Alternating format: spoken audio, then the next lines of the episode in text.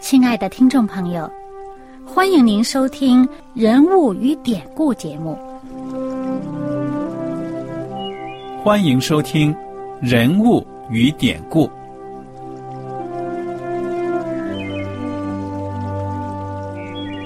听众朋友们，当你读圣经的时候，不知道有没有过这样的想法？生活在几千年前的圣经人物，与我们这生活在二十一世纪的人有什么相关吗？那些古时候缔造了历史的伟人们，只是些令我们感叹而望尘莫及的对象吗？那些败坏了品德的小人和有负圣托的失败者，难道只是为了让我们嗤之以鼻吗？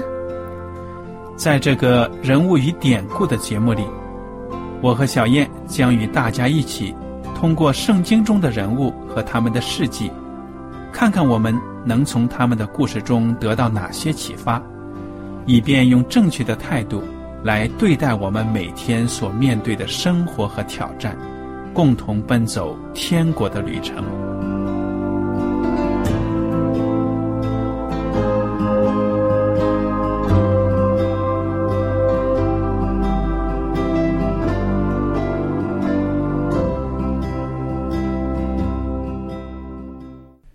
听众朋友们，你们好，我是艾德，我是小燕，大家好。很高兴又能跟您坐在一起来研究圣经当中的人物与典故。我们在上一讲呢，已经讲完了这个西西家和马拿西这两个人物。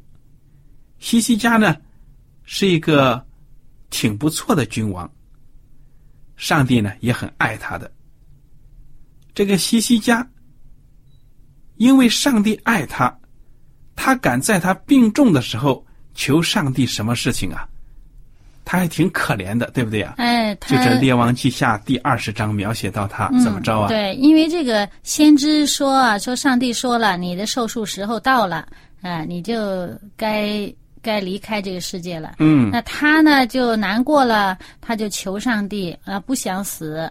对呀，你看这个圣经描写的很。很这个，就是说呢，有一种很真实感。就说他怎么着呢？他脸转过去朝着墙啊，躺在病床上，在那里好像是你看，真的很委屈的样子，好像一个小孩子一样。嗯，其实我们的上帝呢，真的是我们的父亲，对不对啊？嗯，有的时候我们小的时候跟父亲也会耍点小脾气啊，哎，在那里闷闷不乐的，在那里挤眼泪呢。结果这西西家这样子一祷告啊，上帝就改善了、改变了他的心意，对不对呀？嗯。上帝说呢：“好，我再给你十五年的寿数。”但是呢，你说这个十五年的寿数呢，其实啊，也是这个西西家呢他自己凭着人的心意求来的，对不对？虽然是上帝给的。上帝本意不是要给他，对了，这退而求其次了。那么你说他在这十五年里面，有一个什么样的生活上的重大的这个选择呢？结果就造成了这个可以说挺不好的。嗯，那么这件事儿呢，其实我们就可以看一看他在这个第十九呃第呃二十章的这个。嗯，后面啊，那么这个前面有一个前提，呃，有一个背景，就是这个西西家他不是求这个寿数吗？上帝给了他，给了他呢，然后呢，还有一个这个天地这个呃，这个怎么说呢？呃，宇宙的这么一个很大的一个现象，来作为一个证据让他看到，就是这个日太阳啊，日影退后了。啊，那么这件事儿呢，就是呃，让很多外族的人大家也都看得到。那么这件事儿呢，他在这个呃有这么一个非常大的一个呃这个见证给他。可是呢，呃，当外国人来呃想看看是怎么一回事，因为什么呃让这个犹大国的国王呃能有这么样一个呃这么大的一个一个呃。上帝给他这么一个兆头呢？啊，究竟这个国王是怎么样？这国家是怎么样？人外国就派使节来了，这个呃巴比伦就来了。来了以后，但是他西西家他没有荣耀上帝的名，啊，没有把上帝吸引到这里来的人，把这个上帝的信息告诉他们，反而呢他在那献宝啊，说我这国家哎呀有什么什么宝贝啊，圣殿有什么什么宫皇宫有什么什么什么，结果呢这个不合上帝的心意了，他这样这样骄傲啊。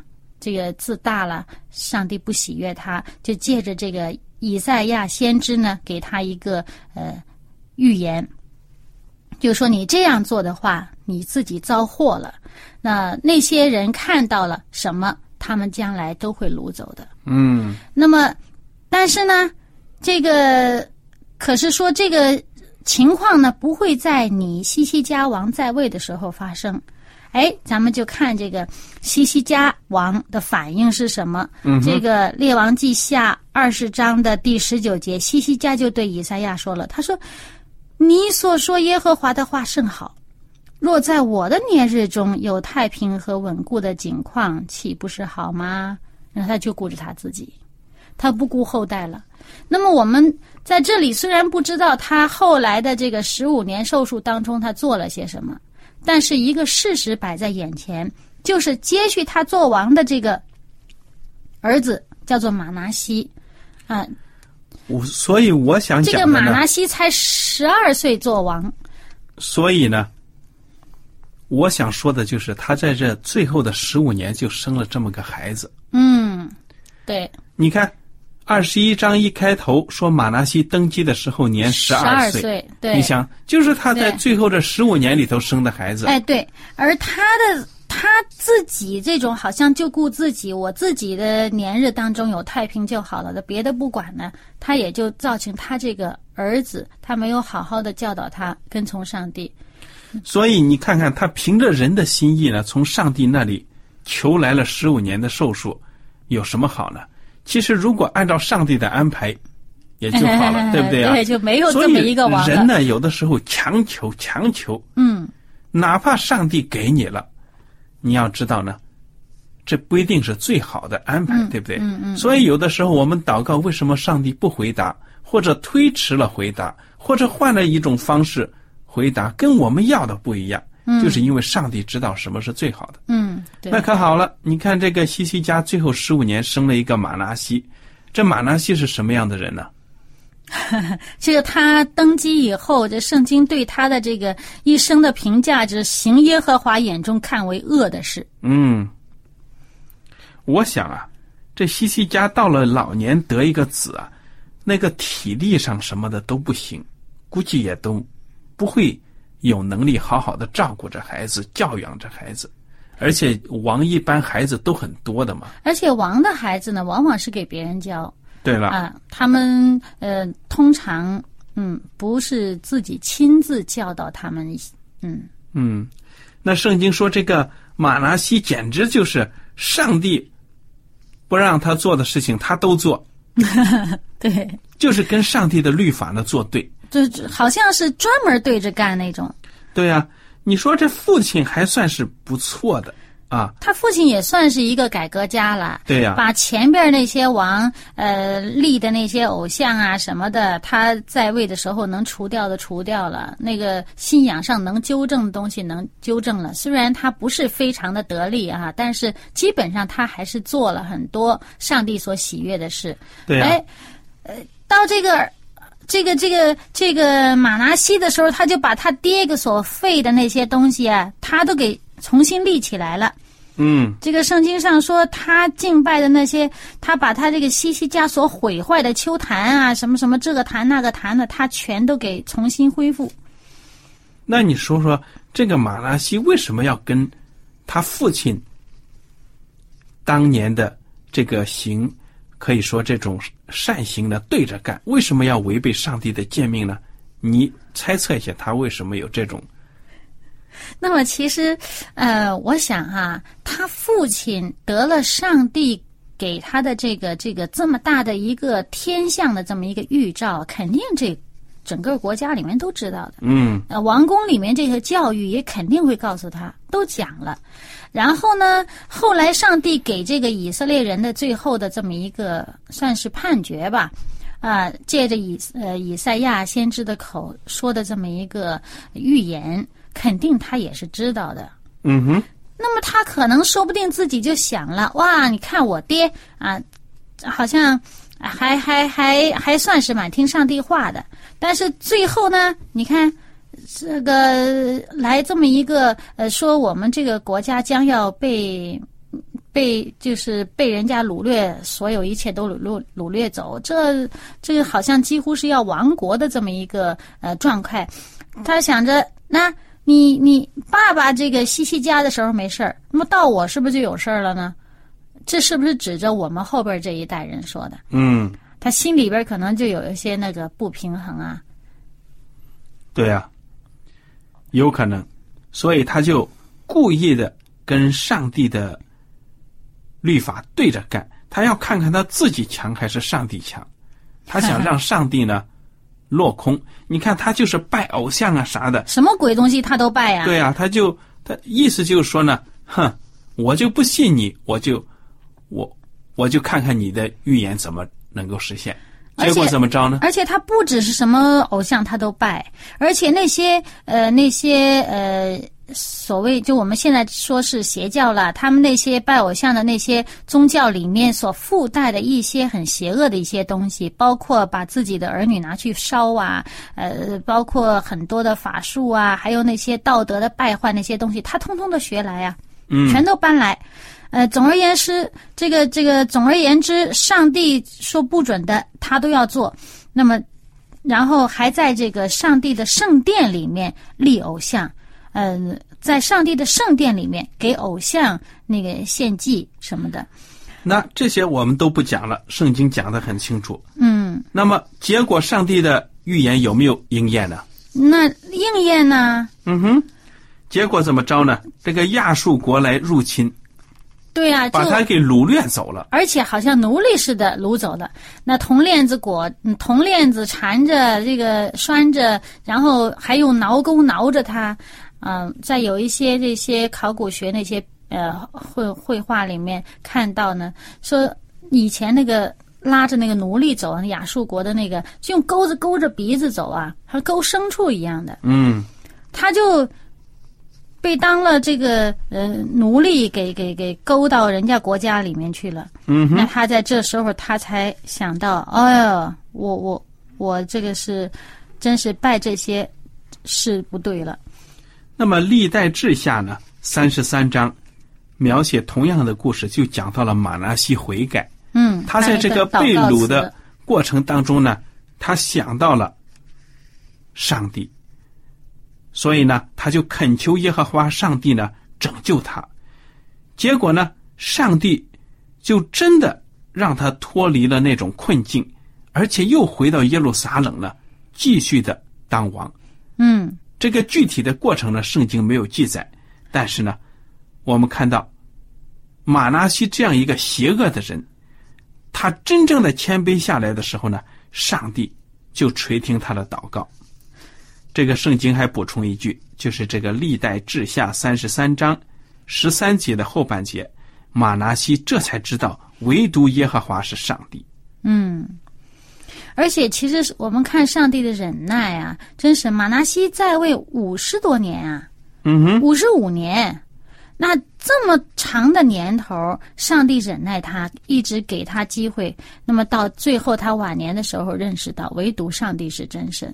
那么他就也改过了一些他之前的做法，把他自己呃立的那些呃坛呐、什么秋坛呀、还有他在呃耶和华圣殿里边儿竖的那些什么神像、偶像之类，他自己就去把它都拆了。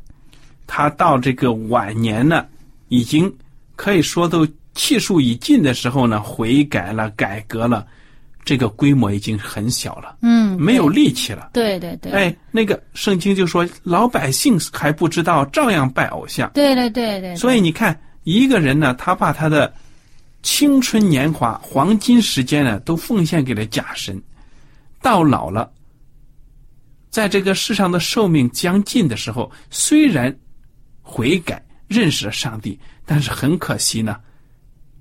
我觉得呢，这个效果呀，总的来说，我感觉到，当然，远远的比不上呢，把你一生都奉献给上帝。嗯，而且他这个是到最后呢，虽然是可以说是救了他自己吧，但是他之前给其他人的那些坏的那些影响啊，之之深呢，他已经很难挽回了。就包括他这个儿子接替他上位以后，也是行恶。那很短命，呃，两年就就被人家杀了。那么接下来这个孙子，哎，倒是很好，嗯哼，就是这个约西亚王。约西亚王是呃，他也是一个改革家呀，对呀、呀，上位的时候才八岁，他这一辈子，圣经对他的形容是行耶和华眼中看为正的事。以前所有的王都没有他那么忠心的。嗯，那么。这个约西亚他的改革始于什么样的事件呢？你给我们分享一下吧。嗯，其实我们知道呢，这个圣经上的记载啊，我们呃今天就主要是从呃一个是列王记下二十二章，还有一个呢就是呃历代志下的第呃三十四章。那么呃历代志下一开始他就讲到呢，约西亚他才八岁就登基做王了。那么他八岁的小孩子，他这个你说他的信心啊，他对上帝的这个信赖度再强，他毕竟做事还不是那么有力的。嗯哼。啊，那显然他的他他父亲已经死了，那显然他的母亲呢也给他很大的一个帮助啊和引导。未成年人呢，八岁你能懂什么？对对，哎，但是呢，圣经给他的形容就是他行耶和华眼中看为正的事，效法他祖大卫所行的，还不偏左右呢。嗯。那接下来讲到他第八年，啊，他再往呃在位第八年，那时候也就十六岁嘛，说他尚且年幼，就寻求他祖大卫的上帝。嗯哼。那么到了十二年，也就是他二十岁的时候，他就开始圣经讲呢，呃，到了十二年才洁净犹大和耶路撒冷，除掉这各种这些呃不妥的那些呃宗教那些信仰。嗯，那么我们就看到呢。他从小给他的这个影响哈，你说他这个爸爸当了两年，呃，国王是作恶的就没了。那么他妈给他的引导，我相信是相当的好。那么这个引导肯定也是呃，也是受了这个马拿西的这一生的这个事件的这个影响吧。啊，马纳西之前作恶，后来呢，最后晚年那几年呢，呃，悔改了呢。我相信呢，对他也有好的影响。那么到了这个约西亚的时候，他那个时候我们看到他二十岁以后，他开始成年了。那么圣经呢，就讲到他从他的十八年的时候。因为他在这个十呃二十岁，也就是他在位十二年的时候，他开始去洁净犹大和耶路撒冷，就是消除四周围的那些拜偶像的那些风气呀，那些呃柱像啊那些东西啊，他去呃消除这些东西。那么消除，那把这个圣殿清除干净了以后，那么到了这个第十八年的时候呢，他就。呃呃，叫他的这些臣子们呢，去把那个圣殿里面的这些有一些破坏的地方啊，要去修缮。嗯哼。那么要修修理这个圣殿，那么就在这个大祭司去修理圣殿的时候，哇，有一个无意当中的发现。嗯。这个发现了什么呢？就是发现了摩西当年。就是摩西留下来的这个律法书。嗯，哎，是这件事儿啊。他这个当时大祭司一发现了以后呢，呃，就呃叫书记呢交给马纳呃交给这个呃约西亚王啊。这约这个书记一到了约西亚面前，他就把这个把这个圣书啊，这个律法书呢就读出来了。其实我们看，呃，从这个圣经的记述就发现呢，约西亚是从来没见过这样的律法书，也从来没听过律法书上的内容。嗯啊，真的很可惜。你记不记得，在这个呃摩西呃临临终前的呃那个讲话，对百姓的讲话，就是在这个《生命记》第十七章十八节就讲到呢，说什么？说，嗯，那我们读一下哈，他说，呃，说这个国王啊。呃，就是假如百姓当中啊，以后呢有了这个王君王的话呢，他说他登了国位，就要将祭司立位人面前的这律法书为自己抄录一本，存在他那里，要平生诵读，好学习敬畏耶和华他的上帝，谨守遵行这律法书上的一切言语和这些律例，啊，免得他偏离上帝的道。哎。但是显然到了约西亚，他从来没见过。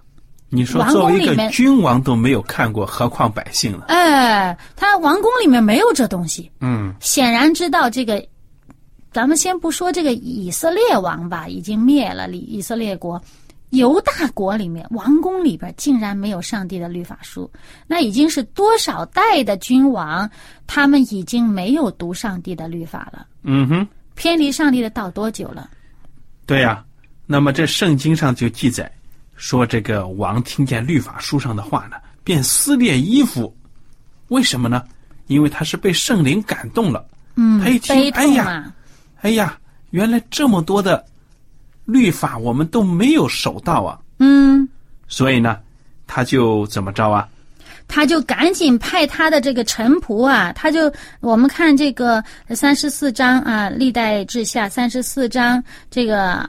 二十一节上面讲说：“你们去为我、为以色列和犹大剩下的人，以这书上的话求问耶和华，因我们列祖没有遵守耶和华的言语，没有照着书上所记的去行，耶和华的烈烈怒就倒在我们身上。”嗯，他这忧国忧民呐，赶紧去求问耶和华上帝。哎，记不记得以前那些作恶的王，上帝亲自派先知去警告他们？在这里，约西亚自己寻求耶和华上帝，结果呢，这些臣子呢，就去找到了这个女先知。这位呃女先知叫做呃呼勒大，嗯嗯，他就去问他。那么我们看到这个真的是圣灵在感动这个约西亚呀。嗯，你看，圣经同样的话语，如果读出来呢？那有的人听了就跟没听见一样，嗯，或者听了不当一回事儿，或者当时听了以后有点扎心，对了，但是也就算了。嗯哼，但是这个约西亚马上就感动到，哎呀，很很悲伤的那种心情，悲痛欲绝似的，把衣服都撕裂，嗯，而且呢，马上就行动，然后呢，他就找了这个户勒大，结果呢，这个女先知。就把上帝的话呢传达给他们了。我们来读读这个《列王记下》第二十二章十五节开始的，说呢：“你们可以回复那差遣你们来见我的人说，耶和华如此说：我必照着犹大王所读那书上的一切话，降祸与这地和其上的居民，因为他们离弃我，向别神烧香，用他们手所做的惹我发怒。”所以我的愤怒必向这地发作，总不止息。然而差遣你们来求问耶和华的犹大王，你们要这样回复他说：“耶和华以色列的上帝如此说：至于你所听见的话，就是听见我指着这地和其上的居民所说，要使这地变为荒场，民受咒诅的话，你便心里敬服，在我面前自卑，撕裂衣服，向我哭泣。因此我应允了你。这是我耶和华说的。”我必使你平平安安的归到坟墓，到你列祖那里。我要降于这地的一切灾祸，你也不至亲眼看见。哇！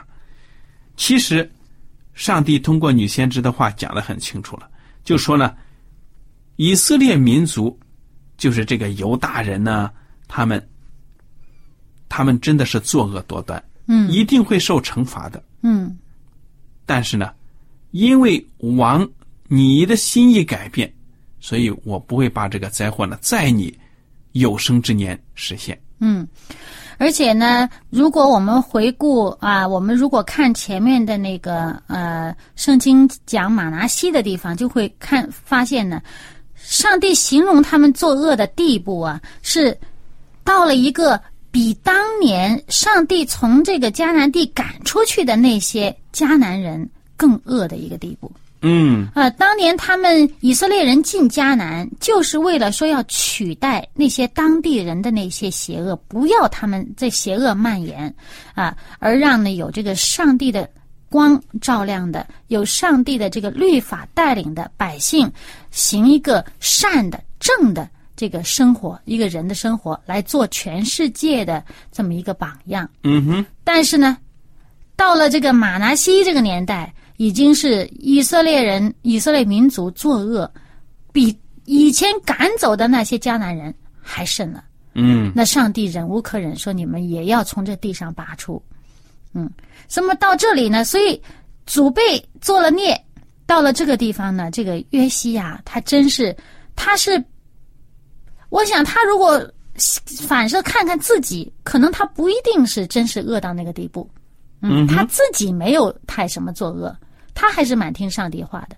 但是他心中的这种，呃，痛心疾首的是为整个民族的忧伤，为整个民族的痛心。说我们的祖辈一直下来，我们都背离了耶和华上帝的道，我们如何是好？他寻求上帝，我们应该怎么办？那么上帝跟他一个预言说：“你没事儿，你太平，但是你们整个这个民族呢？”我要照着这个以前给你们这个约，这个圣约所讲的，你们要受罚了，灾祸要临到你们身上了。可是呢，这个约西亚，我们就看到他并不是说啊，好像呃那个西西家似的，哦，我自己没事儿啊，那就好了，我自己太平啊，那不是挺好的吗？啊，结果呢，西西亚就造就了一个马拉西的作恶。而这个约西亚不是这样，他不是马上说看就开始改革了。对他马上开始改革，他我这个律法书我不能我自己听了算，我全国人民所有能到的地方我都要去宣传。嗯，那么我们也看到呢，这个圣经记载他有很多很多的行动，总结出来呢，就是说把这些偶像都废掉，嗯，把这些崇拜偶像、献祭等等邪恶的呢都摒弃掉。